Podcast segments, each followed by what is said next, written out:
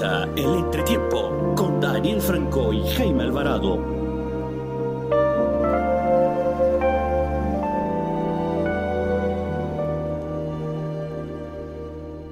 A todos los oyentes del entretiempo, un feliz día, cualquier día que este sea. Les saluda Daniel Franco para esta oportunidad, eh, comenzando el mes de noviembre, mes de la patria, un mes de mucha celebración y de mucho sentimiento de orgullo hacia esta nación panameña que pues ha contrastado también con informaciones que han sido verdaderamente lamentables en la provincia de Chiriquí. Por supuesto, nos unimos en todos los mensajes de solidaridad, por supuesto, para toda la provincia de Chiriquí, a mucha gente querida que tenemos en esa provincia que ha resultado bastante afectada en medio, reitero, de este panorama de celebración, en, medio de este eh, sentir patriótico, pues el entretiempo se une también como, por supuesto, portavoz al mensaje que es la oportunidad para unirnos como país y poder ayudar en lo más posible a aquellos afectados de estos desastres naturales. Y pues con esto quisiera empezar, Jaime. Muy buenas, y placer saludarte. ¿Qué tal, Dani? Un saludo. Sí, eh, la situación en Chiriquí la verdad es que es bastante triste. También de mi parte enviar un, o sea, un apoyo, ánimo, fuerza a todas esas personas que están ahora mismo viviendo esa situación y también eh, felicitar, claro, a, los profesionales y héroes y las personas que están ayudando a todos eh, en la provincia, eh, a todos los afectados, porque al final es el mes de la patria y yo creo que estos héroes, estas personas que están ahí en el día a día viviendo esta situación, son los que están haciendo patria actualmente.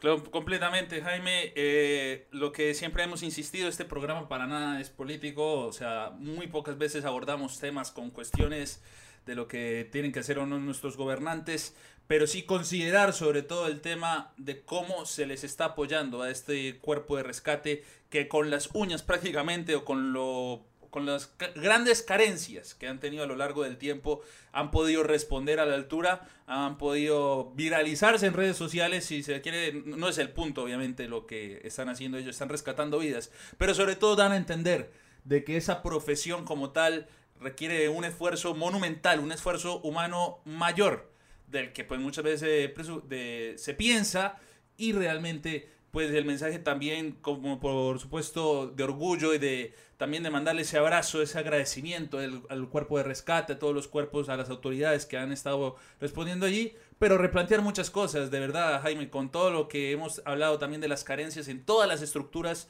de todas las cosas que han habido en el país, pues que los que están ahora mismo combatiendo las afectaciones o los que están combatiendo el problema allá en Chiriquí, pues que también tengan con qué. Sí, claro, es eh, como tú dices, siempre tratando nosotros de alejarnos un poco de cuestiones políticas, pero al final eh, estas son vidas humanas, somos seres humanos y hay que apoyar en todo lo posible, Dani. Y, bueno, eh, ya para dejar un poco estas cuestiones que son de afectación a nivel nacional y son muy importantes, tenemos que adentrarnos ya un poco en lo que es el tema deportivo, porque esta semana como siempre, todas las semanas tenemos eh, mucha información y hoy, es un, hoy teníamos ganas de tocar un tema, lo hablábamos previamente antes de comenzar el programa, y es el tema de los jugadores que se puede decir, entre comillas, sobrevalorados. ¿no? El jugador que se determina como que es un clase mundial, pero para muchos dicen, no, este jugador no es tan bueno como lo quieren poner los medios. O que tiene mucha prensa, o que por dos o tres goles ya está en la primera plana. La lista ha sido enorme a lo largo del tiempo, incluso jugadores de clase mundial se les ha puesto en ese rótulo de sobrevalorados. Eh, solo por mencionar el caso de Lionel Messi y Cristiano Ronaldo, viven constantemente en ese debate de que, ah, no es para tanto lo que ha hecho Cristiano o, ah, no es para tanto lo que ha hecho Messi. Entonces, esa perspectiva, esa palabra que ha sido, pues digamos, una comidilla constante a lo largo del debate del fútbol mundial, yo creo que es lo que más se repite para mucha gente o pareciera que para mucha gente no existe un gran jugador o que, o sea, siempre habrá un pero. Y pues de eso se trata a veces el debate, ¿no? De que haya discusiones de que por qué sí, por qué no. Pero bien abordamos o bien estamos introduciendo que es un tema bastante... Eh, digamos, complejo porque si bien los jugadores puede ser que sí tengan demasiada prensa, sí tengan demasiado marketing, sí tengan ciertas ventajas con respecto a otros jugadores que pues no están con ese privilegio comunicativo, quisiera llamarlo, pues igual están respondiendo en la cancha. Para mí el caso más concreto esta semana, eh, Jaime, pese a que fuera contra el Ferenbaros, el caso de Álvaro Morata me pareció bastante interesante, marca doblete esta semana con el Juventus marcando para esa victoria y Álvaro Morata, que a lo largo del tiempo se le llama uno de los delanteros más sobrevalorados, quizás con más eh, resonancia en todos los medios de comunicación de España, incluso eh, hay gente que protesta cada vez que lo convocan a la selección española, pero marca goles, sigue apareciendo para el conjunto juventino. Sí, no, Dani, lo que pasa es que la palabra sobrevalorado es una palabra que nosotros tendemos a utilizar con demasiada ligereza, pienso yo. A veces eh, queremos, eh, por el simple hecho de menospreciar a un jugador, porque no rinden un partido, dos partidos, o no marca goles, o no asiste, o ha tenido un mal día, eh, tenemos esa tendencia ¿no? A, decir, no, este no es tan bueno como lo quieren pintar los medios de comunicación. Y yo creo que el caso de Álvaro Morata es un caso de los más sonados, porque Álvaro Morata ha estado en grandes equipos. Álvaro Morata jamás ha estado en un equipo de, de segunda línea, por decirlo así. Siempre ha estado en, el Atlético de Madrid, en la Juventus, el Real Madrid. Eh, quizá en el Madrid no fue tan protagonista, pero fue muy importante para ese supuesto equipo B que tuvo sin Zidane en su momento, marcando goles, ayudando a contribuir en la liga. Yo creo que al final eh, a veces tenemos que ver un poco, mm, tratar de analizar un poco todo y no ir tan rápido a ir, ah, hoy no marcó o marcó tres goles en fuera de juego, entonces por eso es un sobrevalorado. No, eh, Álvaro Morata, como cualquier delantero, vive del gol. Cuando no marca goles, eh, se le critica. Y en este caso, pues se ha reencontrado con el gol y está marcando. Y, creo que en la Juve lo demostró en su momento. Eh, hace unos años eliminó al Real Madrid, un gol suyo. Entonces, yo pienso que por ahí van las críticas por una parte también.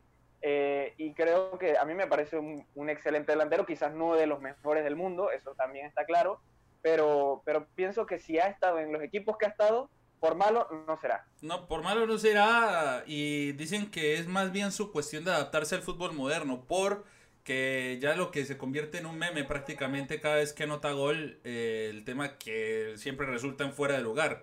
Son cuestiones tácticas que pues para algunos jugadores le cuesta y yo creo que la dificultad más grande, digamos, la contra más grande de Álvaro Morata precisamente es siempre encontrarse en posición errónea, en posición adelantada. Pero sigue siendo un valor muy agregado, un valor muy importante dentro del esquema español, por lo menos de delanteros, cuando de delanteros se trata y en la actualidad eh, en España, Jaime, pues me corregirás, yo con, un de, con, la, con los dedos de una mano podría contar eh, nueve o, gente, perdón, o sea, que juegan con el número 9 o que juegan en esa faceta de 9, me quiero dar a entender. El caso de Álvaro Morata, el caso de Rodrigo Moreno, Paco Alcácer, que en su momento era también un delantero que... Todos estos tres que estoy mencionando, eh, que son atacantes netos y que pues han tenido su buena cuota de goles, su buena cuota de participaciones, se les ha tratado de sobrevalorado eh, sobrehablados, sobreestimados. Entonces no se entiende a veces qué pide las cuestiones españolas o los periodistas o, los medios, incluso los hinchas, cuando pues hablamos de una posición que si bien es la más exigente a nivel de marcar goles, pues no todas realmente se pueden invocar, no todas pueden terminar en gol. Eh, o sea, si todos los partidos de verdad cada disparo terminara en gol, para mí el fútbol perdería toda la gracia.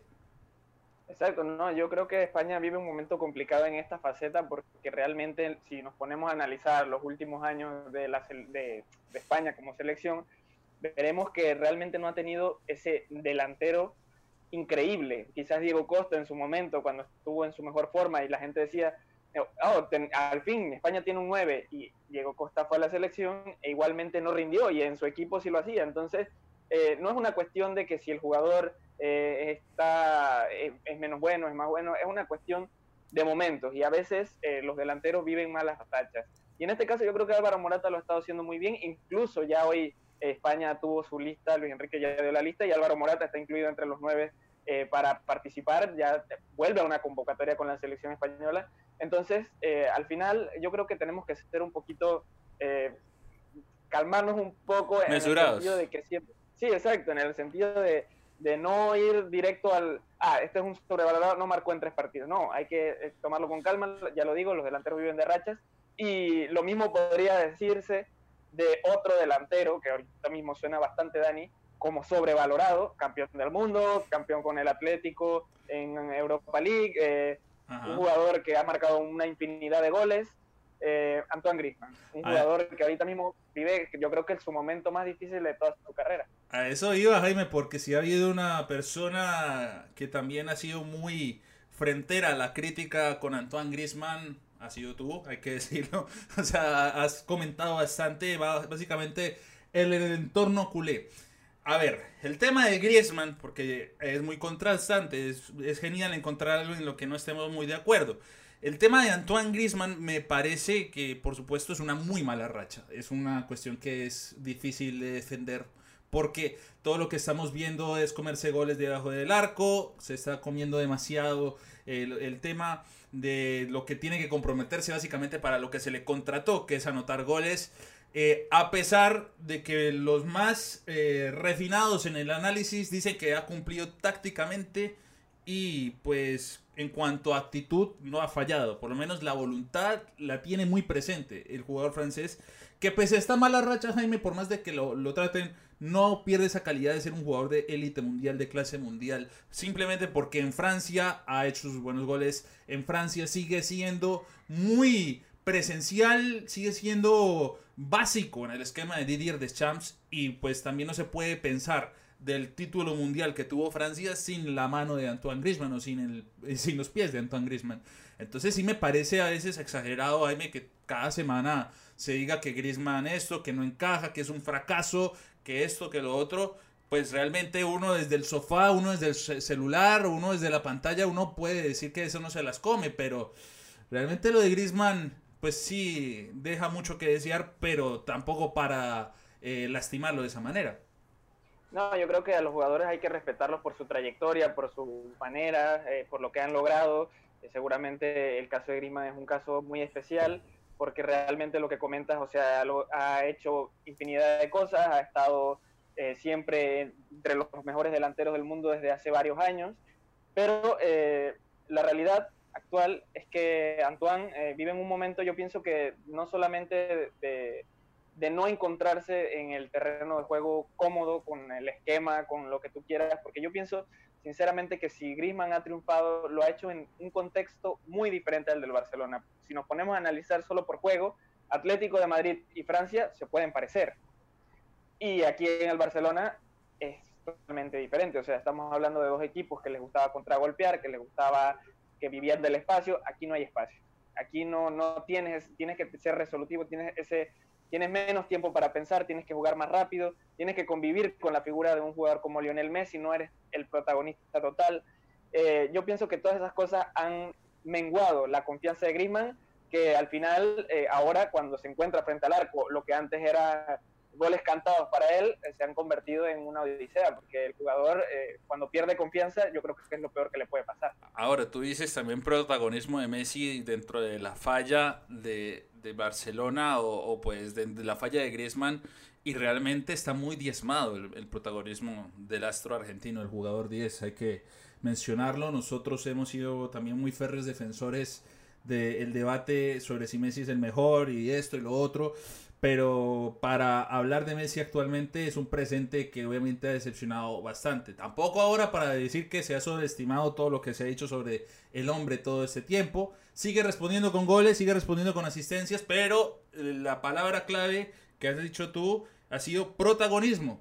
Y pues básicamente eh, ya cuando uno también habla de protagonismos en la táctica, eh, Griezmann por lo menos ya puede ilusionarse un poco más con protagonismo si se tiene en cuenta que Coutinho no está jugando. Coutinho que a propósito fue otro jugador que se le trató de todo menos de valioso. Cuando fue al Bayern Múnich y que llega a meter, incluso gol al Barcelona en la goleada, ahí básicamente recuperó el estatus de ser un jugador vital.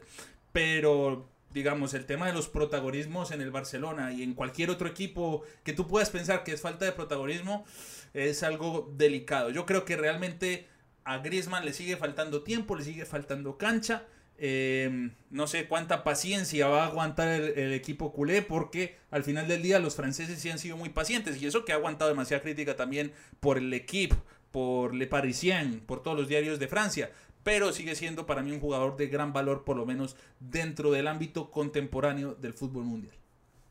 No, sí, claramente. Lo que pasa también, Dani, es que tú ponte a pensar que estamos hablando de un jugador que cuesta 120 millones de euros. Entonces, eh, el aficionado, los medios, eh, esperan que Griezmann, no sé, se quite a cuatro jugadores, meta asistencia a todos los juegos, meta goles. Eh, eso también pesa, ¿no? El precio que, que, tuvo el jugador para llegar aquí. Yo sigo pensando que ah, era un fichaje que no había que realizar porque considero que Griezmann no es un jugador eh, no digo que de talla mundial es de talla mundial, pero no creo que sea un jugador del tipo de contexto que requiere el Barça.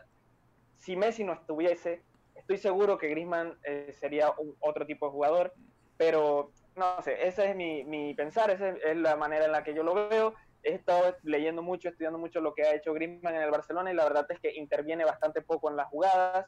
Eh, y vuelvo y digo, yo creo que es un tema de confianza, pero pero bueno, eh, la paciencia es una cosa que no existe en el fútbol. En el fútbol no existe la memoria ni la paciencia, porque si existiesen esas cosas, nadie criticaría todo lo que critican los jugadores. Entonces, eh, hay que ver si al final termina triunfando el jugador o si se marcha, como ya hemos dicho, con la palabra de sobrevalorado. Sobrevalorado, por lo menos cuando yo pienso en Griezmann y sobrevalorado, y ya que dijiste el precio, sí me parecía demasiado dinero para, para este jugador. Eso sí, entra, para mí entra ese tema, ese es otro tema del debate, sobre cuánto se está pagando por los jugadores en relación a lo que están aportando. Si hay una cuestión también de sobrevalorados que se ha discutido a lo largo de muchos años, por lo menos va para ambos clubes de Manchester, se me viene a la cabeza en este preciso momento.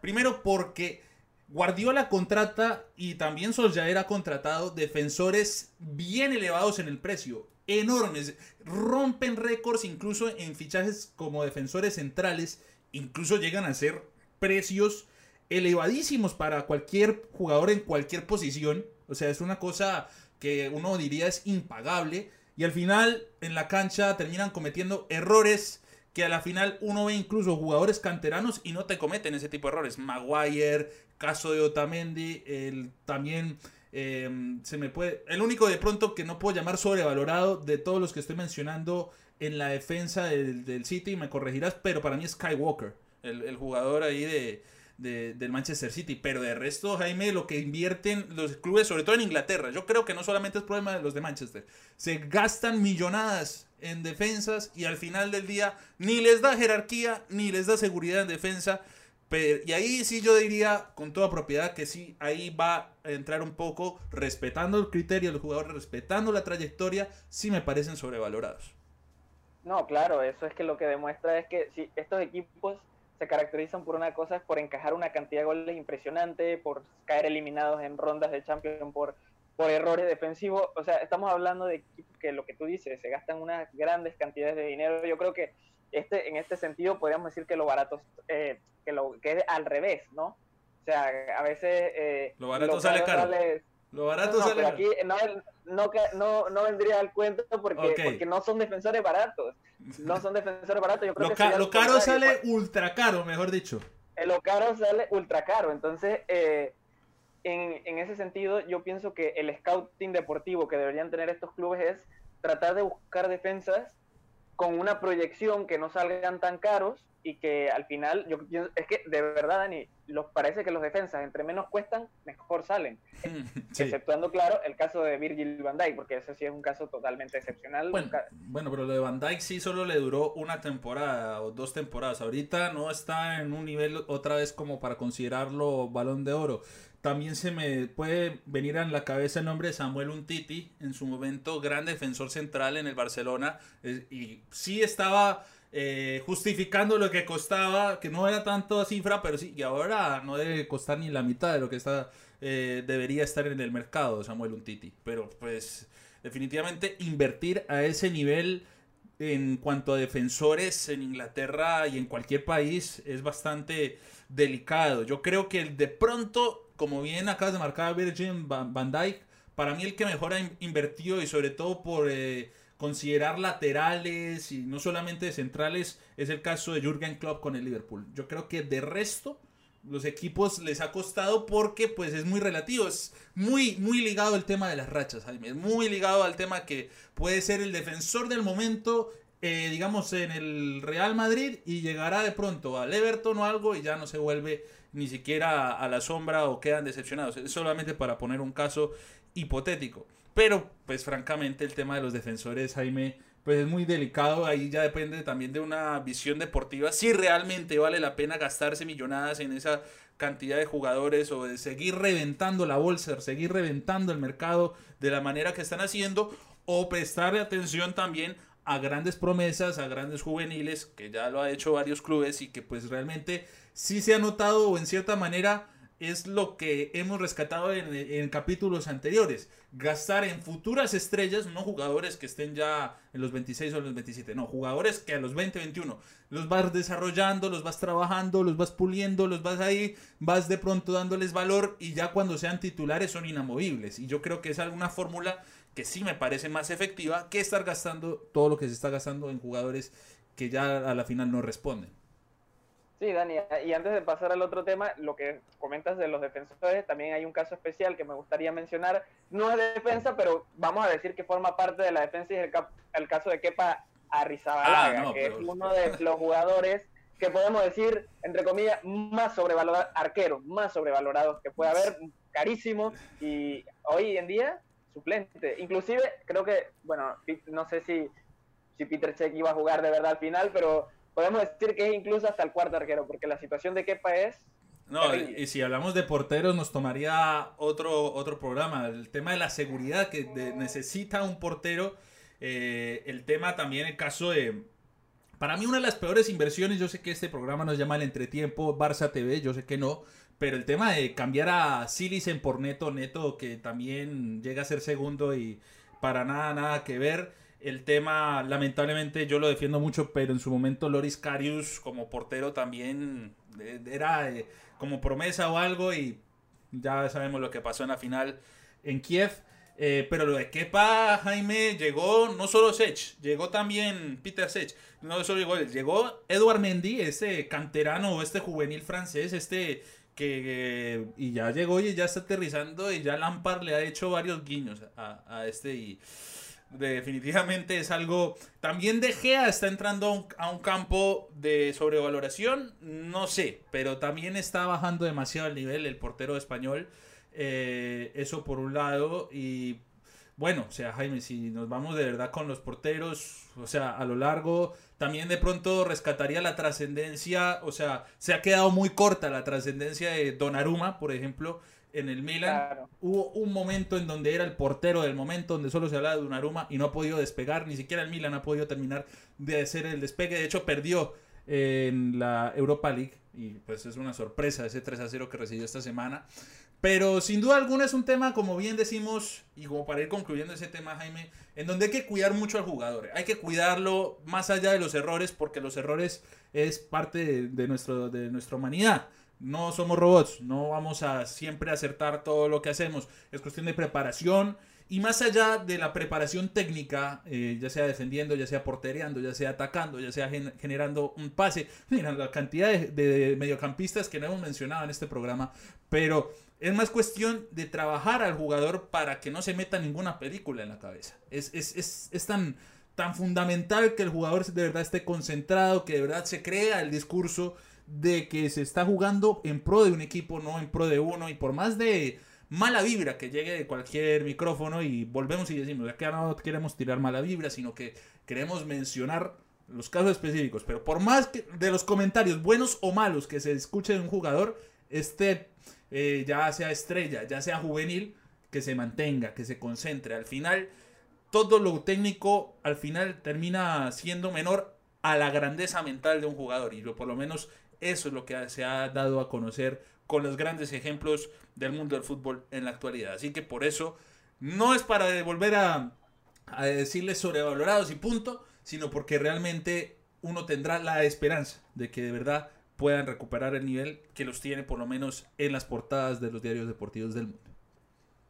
Sí, Dani, eh, como dice Valdano, el fútbol a veces invita a palabras grandes, ¿no? Y nosotros tenemos, tenemos esa, eso de agigantar un poco los errores, agigantar los fracasos en Champions, las victorias. Em, es así, e, e, así funciona este deporte, así funciona este mundo. Y bueno, hablando de grandes, eh, este fin de semana, ya para adentrarnos en otro tema, ya tenemos partidos que podemos decir que son grandes, que son de equipos grandes, de, los gordos, ¿no? Equipos eh, que luchan por, por ganar sus ligas y es el caso, yéndonos a Inglaterra, entre los dos eh, equipos del momento en la Premier League, que son el Manchester City y el Liverpool.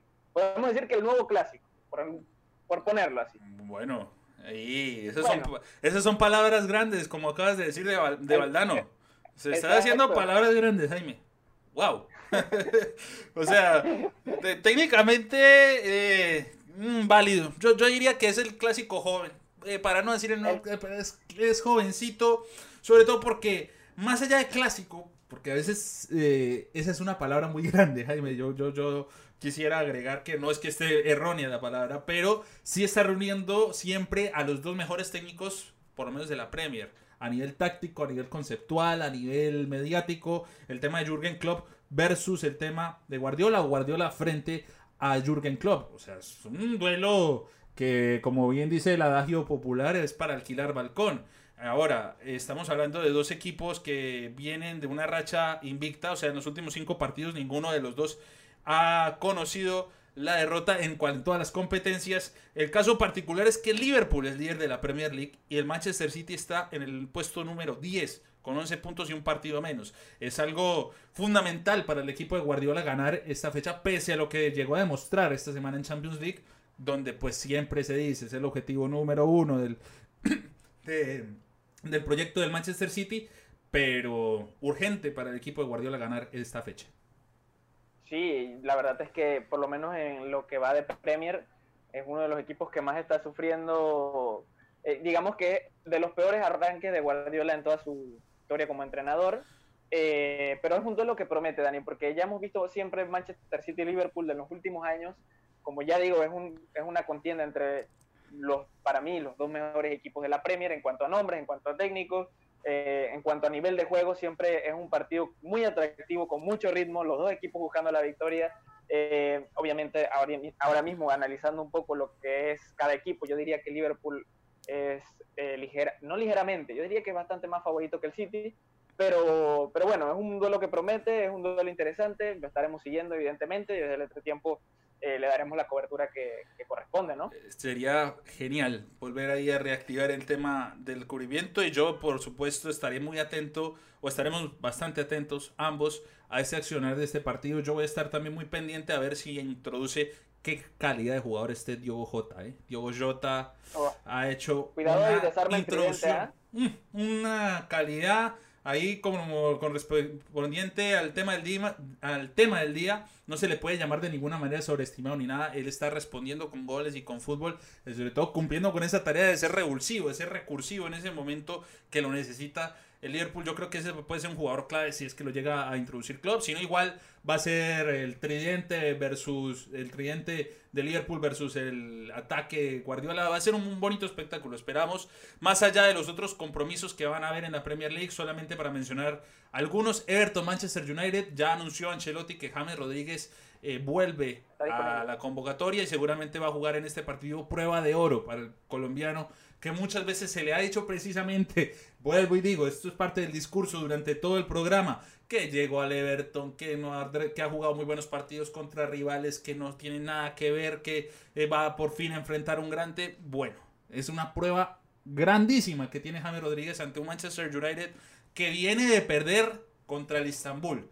Yo no voy a decir que este equipo de Istanbul de Turquía es sobrevalorado o que es un equipo pequeño, porque en realidad no es un equipo histórico. En Turquía, solo lleva un título. En Turquía, es un equipo de los nuevos ricos que tiene el pero la manera que perdió el conjunto del Manchester United, yo creo que vienen muy diezmados mentalmente y eso puede pesar en favor del Everton en esta fecha. Bueno, el Manchester United ya hemos visto cómo es, o sea, te puede hacer un, un partido bastante bueno, te puede hacer un, y el contrario, te puede hacer un partido muy malo. Estamos hablando de un equipo que hace eh, este mes, sin ir más lejos, se comió seis goles contra el Tottenham. Entonces, eh, es un equipo muy irregular, incluso se habla de, que Solskjaer podría dejar de ser técnico en detrimento de Pochettino, y claro, se habla de cambio de entrenadores porque lo que estoy diciendo, el Manchester está viviendo un momento bueno, ya desde hace varios años, pero esta temporada no da, no da pie para hablar buenas cosas de No, y Solskjaer para mí que no me inspira nada, no me inspira.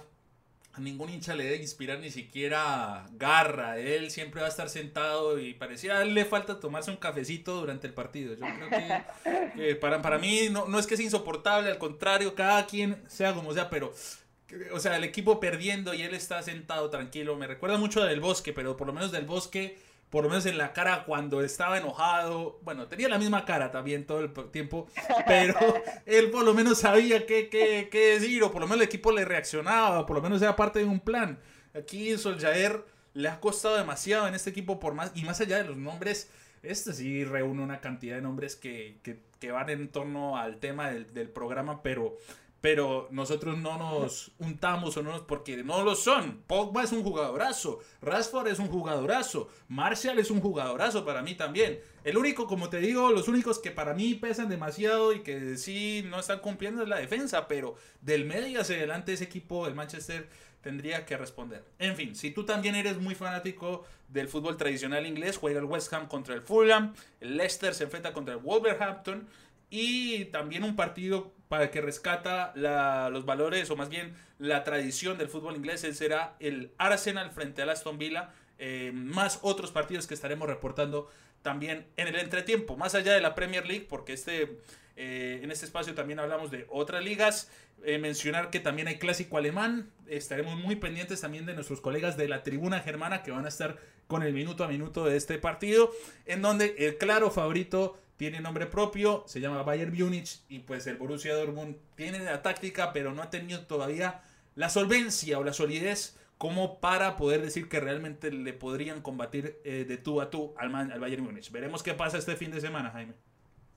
Sí, no, claro, yo creo que si hay un nombre propio para mí eh, en el Dortmund que puede marcar la diferencia sería el nombre de Erling Haaland que si no estoy mal, ha llegado a los 14 o 12 goles en la Champions League, un récord impresionante para un jugador de 20 años, eh, un jugador que aquí es todo el caso contrario, no está sobrevalorado. No, es un jugador que, de verdad que la está rompiendo y yo pienso que si las opciones del Dortmund pasan por un jugador será por la de él, porque en el Bayern Múnich, Dani, eh, es que no te puedo rescatar un nombre. O sea, estamos hablando de un equipo que juega como equipo. O sea, no, no, sabemos quién va a aparecer, pero, pero te puede aparecer cualquiera y, y, esperemos que sea un duelo más parejo de lo que se puede pensar en el, sobre el papel, ¿no? En el Bayern Munich uno llega a decirles que son sobrevalorados y te vacunan con tres goles, así de sencillo, sí, o sea, eh, Alfon Davis no es para tanto, te mete gol. Eh, Goretzka, lo mismo. Kimmich, lo mismo. O sea, es una banda impresionante la que tiene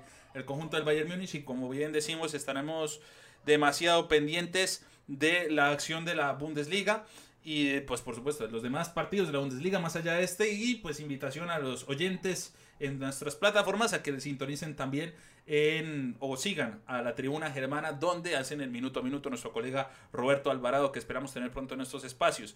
Para ir terminando con la fecha de partidos interesantes para apuntarse y que al final vamos a mencionar algo de fútbol nacional, pero no se nos puede escapar en el fútbol europeo. Barcelona Betis el día de mañana. Eh, también eh, que se disputará esta liga donde se le hace urgente al conjunto culé ganar. Y para mí el partido de la fecha, como para mucha gente, el partido de la fecha entre el Valencia y el Real Madrid. Eh, también juega el Atlético Madrid contra el Cádiz, el Real Sociedad contra Granada, Levante a la vez, Valladolid Athletic Club de Bilbao y Sevilla Osasuna. Esto por lo menos mencionando a algunos equipos que se han mantenido ahí dentro del top o de la lucha en la Liga Española. Sí, correcto, Dani. Duelos interesantes. Vamos a ver qué tal, eh, si, si eh, hay una modificación en la tabla, porque ahorita mismo la Real Sociedad es el líder de la liga. Y bueno, eh, por parte de España ya sabemos, ya lo hemos dicho infinidad de veces, que es una liga que, que ha bajado bastante el nivel, pero bueno, siempre es interesante poder seguir las, cinco, las cinco grandes ligas de Europa, ¿no? Claro, y, viendo los resultados también, por supuesto, que va a dejar la Serie A, que va a haber también de la Liga On Y no se nos puede escapar nuestra querida Liga Panameña que comienza hoy también, solo por mencionar los partidos que tenemos en esta jornada que tendrán por lo menos la mención, el cubrimiento de este medio en particular. Sporting de San Miguelito frente a Atlético Chiriquí, juegan a las 3 de la tarde hoy. Mañana juega Costa del Este frente a Universitario, Plaza Amador frente al Árabe Unido, Tauro Independiente y San Francisco frente a la Alianza. Así se complementará o se completará la, la Liga Panameña, más allá también de que se está haciendo la final de la Liga de Béisbol, Liga Profesional, una liga cortísima. Para mí se acabó en un momento para otro, eso no duró ni un mes, ni dos meses de la liga, y que pues tiene la final entre Chiriquí y Bojas del Toro 3 por 2 está muy emocionante a los que les gusta el béisbol, eh, por lo menos que extrañan el béisbol porque no se sabe hasta cuándo tendremos, tendremos béisbol de las grandes ligas otra vez, pero pues ojalá que los que les gusta realmente el béisbol pues sigan apoyando eh, el béisbol nacional. ¿Algo más que agregar, Jaime?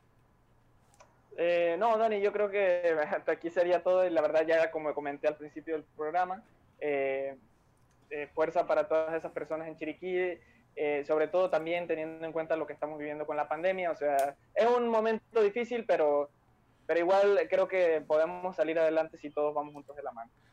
Muy buenas y atinadas palabras, colega, y también hacer la mención de que pues si están enterados de alguna fundación o de alguna manera de aportar a las causas, a las donaciones que se tienen que dar a los afectados, por favor proceda. Hoy más que nunca, un país necesita, una provincia nos necesita.